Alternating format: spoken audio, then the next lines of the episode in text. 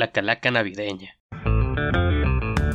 Raza, ya pasó no sé qué tanto tiempo, no sé qué tantas semanas, semanas de andar valiendo, pero pues ya estoy aquí, de nuevo, como Dios manda, para tirar. Y, por supuesto, pues hablando de Dios, quiero dedicar este podcast al de arriba, pero al de más arriba, porque eh, pues vamos a hablar, o más bien yo voy a hablar acerca de las celebraciones, pero no de esta de la que vamos a celebrar, o sea, la, Navidad, tu fiesta de la Natividad, como quieran llamarle, sino que hablaremos de las antiguas tradiciones. ¿Y por qué antiguas tradiciones? Bueno, porque soy un mamador, primero que nada, y muy probablemente si eres como yo ya conocerás alguna de estas o bien tal vez ya conozcas hasta más que yo. Pero estas son las que te presento y si las quieres pues ahí están. Primero, para hablar de la Navidad antigua, eh, yo creo que primero hay que ver si puedo poner un poquito de música acá para, para ambientarnos acá bien, bien chilo.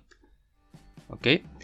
Muy bien. Bueno, para hablar de la antigua Navidad, como les estaba diciendo, hay que remontarnos antes de que declararan eh, pues lo que es el 25 de diciembre el nacimiento de Santa Claus. Y pues tenemos que hablar de las fiestas paganas. Pero como somos eurocentristas primero vamos a hablar de, de las europeas. Y vamos a distinguir entre dos tipos de fiestas paganas o de dos tipos de paganismos. Por ejemplo el paganismo de la alta acá los, los finos los del imperio romano acá todo eso.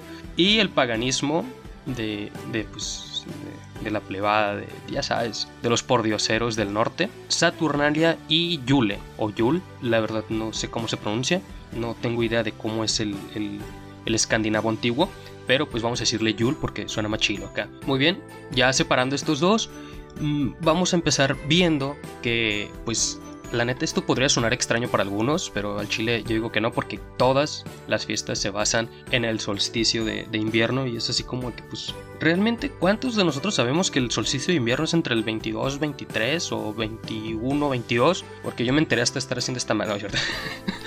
sí, pero no, porque eh, pues todas las fiestas se basan en esto, ¿no? En este periodo. De hecho, hablando de la primera de los, de los pordioseros del, de las fiestas de Yule, con ellos depende mucho la fuente que consultes. Por ejemplo, yo estoy ahorita consultando con la revista de Nat Yule y eh, pues hay diferentes teorías. Por ejemplo, unos dicen que es una fiesta para celebrar lo que es la fertilidad, otros que es como para recordar a los muertos, pero eh, yo la verdad me inclino más que es por el solsticio de invierno, ya que pues para muchos pueblos es como el regreso del sol, así como de que ya no va a haber tanta oscuridad y celebraban también lo que era la cosecha, bueno, el fin de la cosecha, eh, de hecho con los pordioseros, le agradecían principalmente a Thor, le sacrificaban una cabra acá. Esto, primero que nada, por en representación por los cabritos que jalaban el trino de Thor. También la raza solía regalarse velitas y ya saben, comían mucho. Se supone que de esta misma fiesta pagana de Yule eh, sale el tradicional árbol navideño. Solamente que ahí difiere, ¿no? Muchos dicen que es de, otros, de otras culturas, pero eh, yo creo que es más de esta porque es la representación del Yggdrasil, o no sé cómo se pronunciará, como les he comentado, no conozco el escandinavo antiguo, pero eh, pues el Yggdrasil es el árbol eh, pues que cuelgan los nueve mundos, incluidos pues el de la tierra, ¿no? Bueno, el de los humanos. Ahora ya contrastando eh, pues esta fiesta pagana de Yule con la fiesta pagana de la Alta de los romanos, ellos celebraban principalmente lo que eran los Saturnales. Era una fiesta en conmemoración a Saturno, el dios de la agricultura y la cosecha, parecido también a, la otra teoría, como les comento. Para comprender mejor a Saturno, eh, para que lo ubiquen mejor, en la mitología griega es el Comemorritos, o sea, Cronos. Y de hecho, la Saturnalia se celebraba entre el 17 y 23 de diciembre, eh, coincidiendo también con el solsticio de invierno. Esta fiesta era para todos obvio, pero en sí era como un descanso para los agricultores, porque pues ya no tenía nada que plantar. Aparte de esto, en esta época le pedían a Saturno que cuidara sus, sus cosechas para que pues estuvieran sanas, porque pues ya sabes, el frío. Y la neta, la fiesta estaba curada, o sea, se le llevaban bebiendo, había música en todas partes, ya sabes, lo normal. Y también los esclavos eran liberados eh, durante un tiempo acá para que pudieran, pues ya sabes, hacer cosas de personas normales.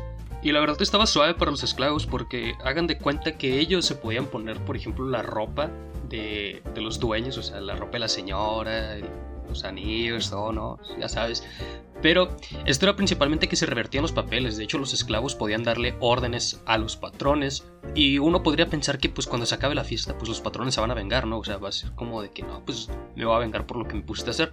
No, de hecho se les daba la oportunidad acá de que pues les dieran órdenes sin represalias en un futuro, pues es lo que muchos le temerían. Bueno, en mi caso yo le temería eso. Ya lo que era el 25 de diciembre, pues los romanos celebraban lo que era el Natalis Solis Invicti, que era el nacimiento del dios Apolo. En sí ellos consideraban el 25 de diciembre como el solsticio de invierno, pero por los pedos burocráticos con los calendarios, ya saben, el señor Cayo de la Casa Julia, apodado César, eh, pues introdujo su calendario en el 45 a.C. y su 25 era como el 22-23 de nuestro calendario, ¿no? El actual. Así que esta madre complicaba un poquito, así como el cambio de horario. Yo la verdad no me imagino eh, de que un día para otro te cambien el, calendario y ya no festejas el nacimiento de tu dios Apolo el 25, sino el 22 o 23. El, el caso es que la raza ya estaba acostumbrada al 25. Entonces pues de ahí se supone que se agarró la idea para meter la fiesta de la Navidad. Pero ¿quién fija exactamente el 25? O sea, porque ¿quién dijo, güey, el 25 va a nacer Jesús? Eh, bueno, la primera persona que dijo esto, que dictaminó que el 25 iba a ser el nacimiento de Jesús fue el Papa Julio I. Y la verdad, la fecha exacta no la encontré, pero digamos que lo puso entre el año 320 353 después de Cristo. La neta, la fijación de esta fecha tenía dos propósitos. Primordialmente convertir a los paganos en cristianos y la otra decidir qué día había nacido el niño Dios, porque la neta había varias costumbres de que había nacido en primavera. Ya en el 440 el, Papa León Magno declara el 25 de diciembre fecha de conmemoración de la fiesta de la Navidad. O sea, el vato dijo, va a haber fiesta, El 25 hay fiesta. Y para el 529 el emperador Justiniano eh, declaró eh, fiesta oficial del imperio. Así ya era así como cuando lo ponen en el diario de la federación, así como de que día libre, algo así. En sí, lo único que explicaban las sagradas escrituras, o sea, la Biblia, era la muerte de Jesús que coincidía con las Pascuas judías, pero el nacimiento no viene. Entonces la escena eh, de Belén donde pues ya sabes está el nacimiento y todo ese rollo, la realiza lo que es San Francisco de Asís en el 1223 y pues claramente la realiza en la Nochebuena. De, es una significación de hecho, le hicieron en una cueva cerca de Ermita Grecio en Italia. Y pues ya conocemos el resto de la historia, ¿no? O sea, de toda esta tradición hermosa. Pero cabe recalcar primero que nada que gran parte de los objetos conmemorativos que ahorita nosotros tenemos eh, provienen de la fiesta de Yule. Ah, porque se me olvidó decir que también allí en Yule, o Yule, era una cabra quien repartía regalos. No sé cómo después se convirtió en santa, no lo investigué, pero está suave, ¿no? ¿Te imaginas? O sea, imagínate el proceso de cómo una cabra que da obsequios pasó a ser un gordo. Está cabrón, pedo. Y aquí en México, ¿qué celebrábamos? O sea, durante el solsticio de invierno, ¿qué pasaba? Porque digo, o sea, si los europeos ya sabían diferenciar entre el solsticio, porque aquí no. Bueno, sí teníamos una celebración, era la celebración al poderosísimo Colibridios. En otras palabras, Huitzilopochtli. Cabe recalcar que la representación de Huitzilopochtli es un colibrí acá en Chile. Para empezar, la celebración era por los putazos que se daba Huitzilopochtli con su hermana Coyoshualki y sus hermanos. Así para entrarnos en este pedo, eh, pues Huitzilopochtli era el máximo dios azteca, el dios de la guerra, que era representado con el sol. O sea, sí, aparte de ser un colibrí, era el sol. Y se agarraba a chingadazos con su hermana, que era representada con la luna. Pero también hay que decir que eran como unos putazos entre la oscuridad y la luz. Eh, porque pues el sol da luz y pues la luna está de noche, ¿no? Aparte de agarrarse a chingazos con su hermana, también se peleaba con sus hermanos, ¿no? Que eran representados con las estrellas. O sea, el vato se agarraba con medio mundo. El Panquesalitztli era la fiesta de la que le estoy hablando. Era una fiesta para todo el mundo y duraba todo el mes, que en otras palabras, pues sus meses eran de 20 días. Y como les digo, esta fiesta era en conmemoración del nacimiento del pequeño sol y con esto la victoria sobre la oscuridad. Y la neta en esta fiesta había de todo, O sea, había una figura gigante hecha de maíz con miel de maguey, en forma de Huitzilopochtli, sacrificios, una carrera. No, hombre, padre, si yo te contara, la neta, y esas sí eran festividades, la neta. las de antes, no como las de ahora. De hecho, cuatro días antes del inicio de esta veintena, o sea, de la fiesta, la raza ayunaba, güey. Comían así como poquito amaranto acá y poquita de agua para pasarlo. Y en varios lugares acá se ponían a bailar, a cantar, ya sabes, como actualmente, pero pues en las fiestas navideñas. Ya el primer día, el primer día de los 20 días de este mes que yo te digo, toda la raza cercana a la ciudad o la raza que ya estaba en Tenochtitlan ya había puesto unas banderas ahí de papel con flores en las casas, en los árboles, en los templos, en todas partes, adornado, adornado, o sea, bien adornado,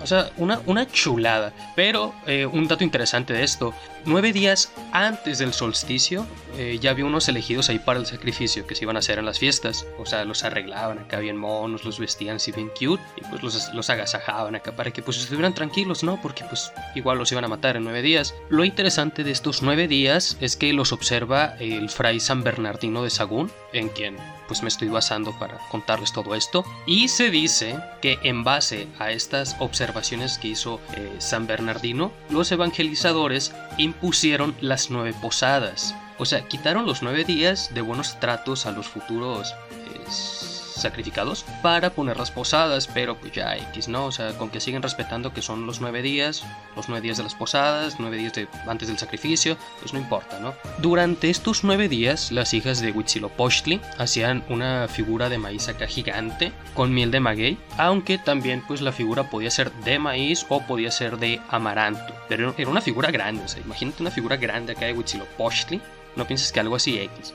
Ya el día del nacimiento de Huitzilopochtli, la sacaban del lugar acá donde la habían hecho. Obvio, antes de sacarla, pues ya la habían vestido acá reluciente, como se lo merecía un dios. Pero la sacaban antes de que amaneciera. Y en el momento que la bajaban del Teocali, iniciaba la representación acá de viajes míticos y astrales y un rollo, ¿no? Y de hecho lleno de simbolismos. Y mientras bajaban esta figura, o sea, imagínate, estaba, estaba bajando el templo, mientras estaban bajando esta figura gigante de Huitzilopochtli, lo acompañaban cuatro sacerdotes. Los cuatro sacerdotes pues también representaban lo que eran los principales barrios de Tenochtitlan y también representaban lo que eran los cuatro puntos cardinales. Y aquí es donde se pone lo bueno, porque aquí empieza una carrera que duraba entre 2 a 5 horas, tiempo donde Huitzilopochtli hacía un recorrido por toda la ribera del lago y varios puntos importantes y al final regresaba punto de partida, ¿no? Y aquí no puedo decir yo bien bien las escalas porque la neta hay mucha información y variada y no te voy a mentir, también depende mucho la fuente que consultes, pero sí hay varias teorías de esta carrera, ¿no? La principal es la salida de los aztecas del, islote de Aztlán para llegar pues al islote donde fundaron eh, Tenochtitlan y la otra teoría también es de los lugares que habitaron los mexicas antes de llegar al lago, así como también pues los pedos que tuvieron con otras tribus acá, o sea, de todo, ¿no? Pero esta yo creo que es más la teoría esta. Pero les voy a decir los lugares que coinciden todos en general. Primero tenemos que ponían la figura en el juego de pelota de Tenochtitlan, o sea, en la cancha donde también realizaban los sacrificios y aquí es donde empezaba la carrera, ¿no? De hecho mucha raza lo acompañaba, que iban corriendo junto con ellos, bien bonita la carrera, la neta, es como un desfile, imagínatelo así.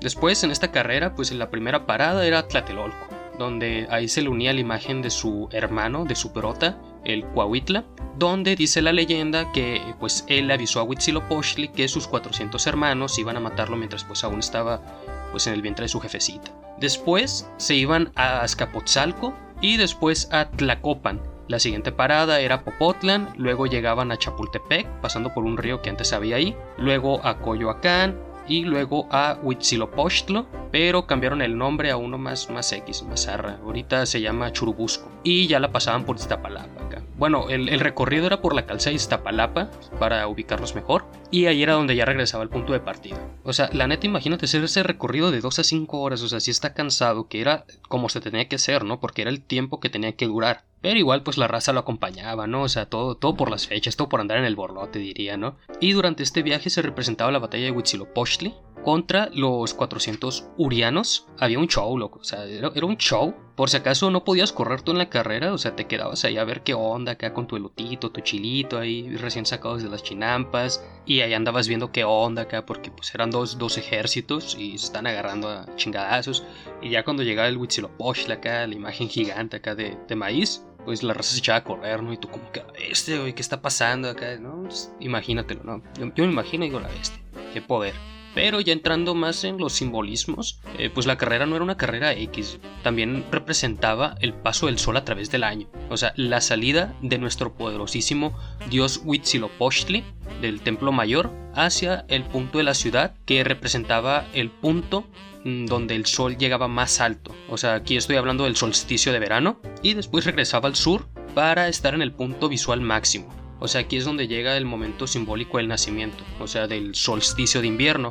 Durante todo este recorrido guapo, chulo, pues había varios sacrificios, o sea, varios rituales, pero la verdad no hay que, no hay que espantarnos, ¿no? Porque pues muchos dicen, no, es que eran unos sanguinarios, unos salvajes, no, no, no, nada de eso. O sea, los sacrificios se regían bajo la ley mexicana del ayer y de hoy, porque pues aún lo siguen aplicando y la verdad no crean que eran solamente sacrificios y todo eso. No, no. También había diferentes tipos de castigos. O sea, eh, te podían rapar la cabeza, te podían exiliar eh, o pues ya de plano ejecutarte, ¿no? Ya las sanciones se aplicaban a lo largo de la carrera. O sea, según la falta que tú cometías, dependiendo en qué pues, transcurso de la carrera iba, o sea, en qué en qué barrio iba, era cuando te iban aplicando tu, sanción. Y ya cuando regresaba el dios colibrí barra sol, era pues cuando ya hacían los sacrificios, o sea, ya cuando pues los ejecutaban. Y también cuando ya regresaba Huitzilopochtli, o sea, frente al templo mayor, ponían un chingo de banderas de papel, así bien bonitas acá. Y el sacerdote chilo acá, el grande, bajaba de la pirámide serpenteando acá con una antorcha encendida, parecida a la de nuestro dios, para quemar unos papeles, o sea, los que te comenté hace rato, así celebrando el, nacimiento de nuestro Dios. Hombre, vieras qué espectáculo, otro pedo.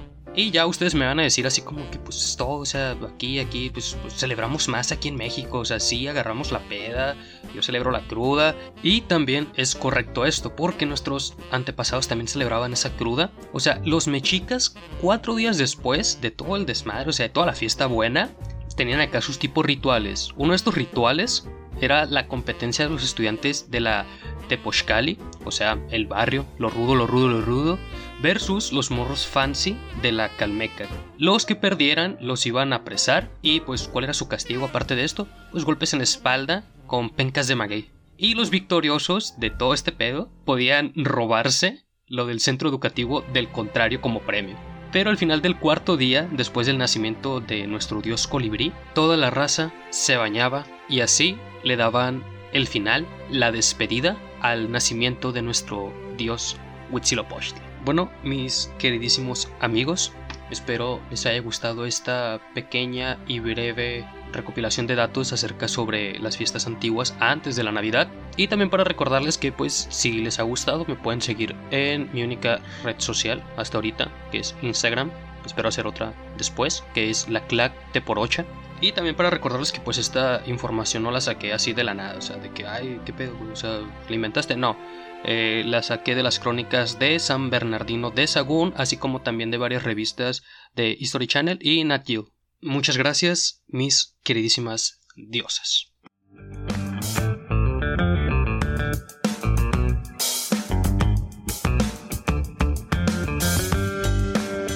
Felices fiestas, raza.